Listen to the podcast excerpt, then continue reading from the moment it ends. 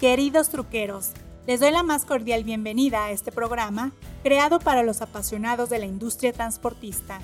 Recuerden que este espacio es para ustedes, así que mándenme sus comentarios, opiniones, críticas constructivas, sugerencias, peticiones, temas que quieran escuchar. Ya saben que me encuentran tanto en Facebook, Twitter y ahora en Instagram.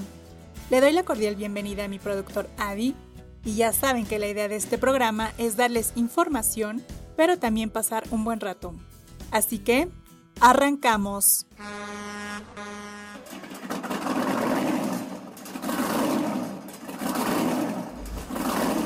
Bienvenidos al podcast número uno dedicado a todos los apasionados del transporte, La Troque, donde encontrarás todo aquello relacionado con la industria del autotransporte.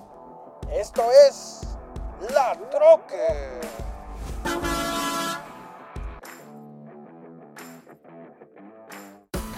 Esta es la entrevista.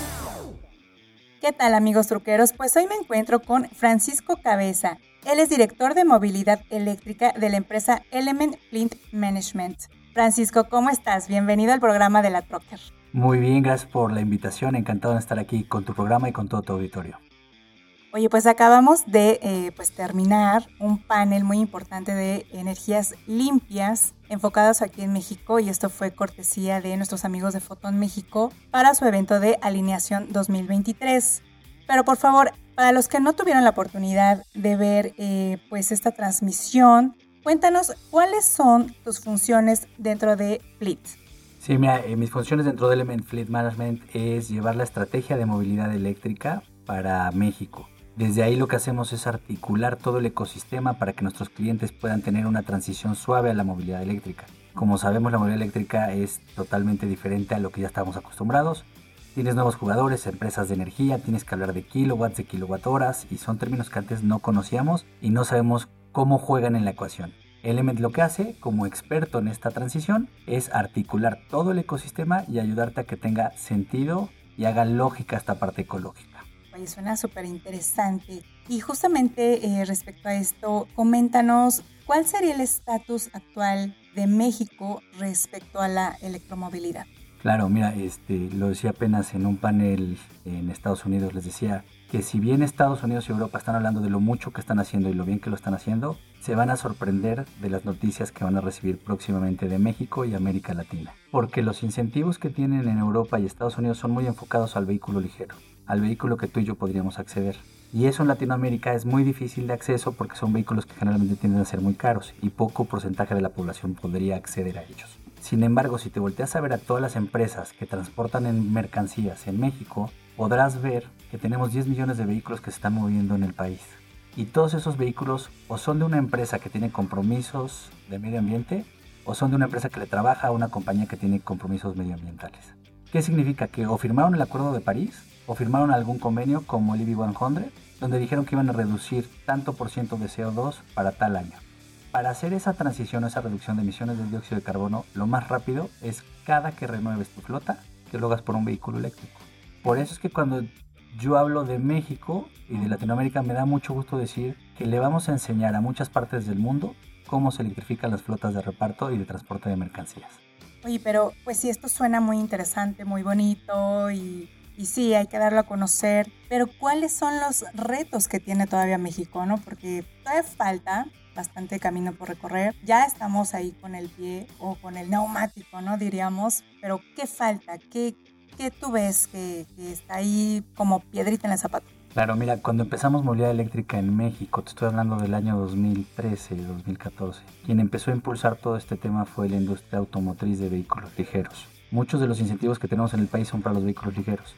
Sin embargo, la industria del transporte de mercancías llegó tarde a la conversación. Nos hacen falta placas federales de vehículos eléctricos, hacen falta más incentivos para el vehículo de transporte de mercancías, hace falta que los mismos gobiernos empiecen a poner geocercas que solo permitan que entren vehículos eléctricos a esas zonas de carga y descarga. Este, hace falta también que podamos identificar dónde está la capacidad eléctrica del país y que podamos organizarnos con la industria del transporte de mercancías para que en conjunto con SONED y CFE se pueda promover dónde vamos a necesitar estos centros de recarga. ¿Y qué respuesta les han dado estas, estos organismos, por ejemplo, a, a Sí, la verdad es que directamente aquí quienes tienen que involucrarse son las asociaciones, por ejemplo las cámaras y todos los organismos que están involucrados para poder generar este tipo de conversaciones. Nosotros, ser una empresa este, pública que cotiza en la Bolsa de Toronto, básicamente lo que hacemos es facilitar a los clientes, a los clientes este camino al generar este, esta propuesta de valor que se llama ARC by Desde ahí nosotros integramos todo el ecosistema y lo hacemos una solución integral para que dé un costo total de propiedad similar al de un vehículo de combustión.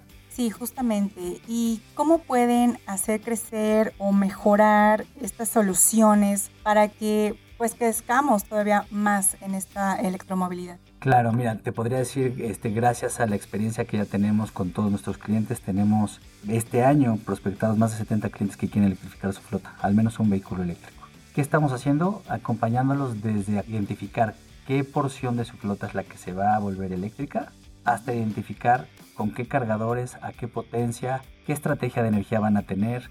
Este, no solo eso, también este, hemos hablado con, las, diferentes aseguradoras para poder reducir los costos de los seguros para vehículos eléctricos. La verdad es que Element está liderando las conversaciones en temas de adoptar la movilidad eléctrica como país. Estamos hablando con los diferentes actores para que esta transición sea más suave para nuestros clientes. ¿Y qué futuro a mediano y largo plazo ve eh, Element a México? Claro, mira, la verdad es que el año pasado se escucharon muchas noticias de Element electrificando flotas de transporte de mercancías. Muchas de esas noticias este, impactaron a nivel mundial. Lo que vemos en Element es justo esta transición donde cada vez vamos a ir articulando más elementos para que haga más sentido la movilidad eléctrica en nuestro país. ¿Dónde los pueden encontrar? Cuéntanos un poquito de, Element, eh, todas estas bases, soluciones, ¿dónde los pueden encontrar? ¿Qué pueden encontrar en ustedes? Claro, mira, este Element Fleet, para contarte un poco de nosotros, somos el mayor arrendador de vehículos del país. Tenemos más de 110 mil vehículos bajo algún esquema de arrendamiento. A nivel mundial tenemos más de 1.7 millones de vehículos bajo algún esquema de arrendamiento. Tenemos presencia en cinco países. Y junto con Narval tenemos eh, presencia en 45 países. Esto nos hace ser la empresa número uno en arrendamiento a nivel mundial garantizándole a nuestros clientes que podemos integrar las soluciones acordes a sus necesidades. Donde nos encuentran, estamos en internet, pueden buscar Element Fleet y vamos a aparecer ahí en el buscador. Estamos en Santa Fe, en México, estamos también presencia en, este, en Guadalajara y en Monterrey, también tenemos oficinas. Y pues con el orgullo de decir que somos la empresa número uno en México y Norteamérica. Y ya casi para terminar esta entrevista, Francisco, ¿por qué dirías que es importante empezar a electrificarse? La principal razón, y te lo digo a título personal, tengo hijos. Y yo quiero que mis hijos tengan un planeta en el que puedan salir a andar en bici, salir al campo y respirar aire puro. Que puedan tener algo similar a lo que yo tuve en mi infancia. Y que de adultos puedan tener una mejor calidad de aire que la que hoy en día respiramos. Si ya hablamos como empresa, queremos ayudar a todas las empresas a que cumplan sus objetivos, que son muy ambiciosos. Pero para lograrlo tenemos que empezar ya porque tenemos que aprender mucho. Y la mejor forma de aprender es con pilotos, pocas unidades que nos permitan entender todo lo que implica operar este, esta nueva tecnología. Estoy seguro que va a traerle mucho aprendizaje y muchos ahorros en muchos temas a cualquier flota de transporte de mercancías. Muy bien, Francisco, pues eh, algún comentario con el que gustes eh, terminar esta entrevista. Sí, lo ecológico tiene que ser lógico, lo lógico entra por el bolsillo, por el dinero y hoy en día Element Fleet se caracteriza por ayudar a sus clientes a encontrar costos totales de propiedad similares a los de un vehículo de combustión con una flota eléctrica. Francisco, pues muchísimas gracias por tu tiempo y bueno, pues vamos a seguir en contacto para conocer cómo van estos avances de electrificación. Muchas gracias por la entrevista, encantado de haber estado aquí el día de hoy contigo. Amigos truqueros, no me resta más que darles las gracias por acompañarme en esta emisión y espero sigan muchas más. Síganme en redes sociales, tanto en Facebook, Twitter e Instagram. Ya saben que me encuentran como la Trocker. Escríbanme, los quiero leer, mándenme fotos y con gusto las comparto en la red. Muchas gracias a mi productor Adi y tendremos más información. Así que nos escuchamos en el próximo podcast. Me despido y recuerden que los quiere su amiga La Trucker. Hasta la próxima.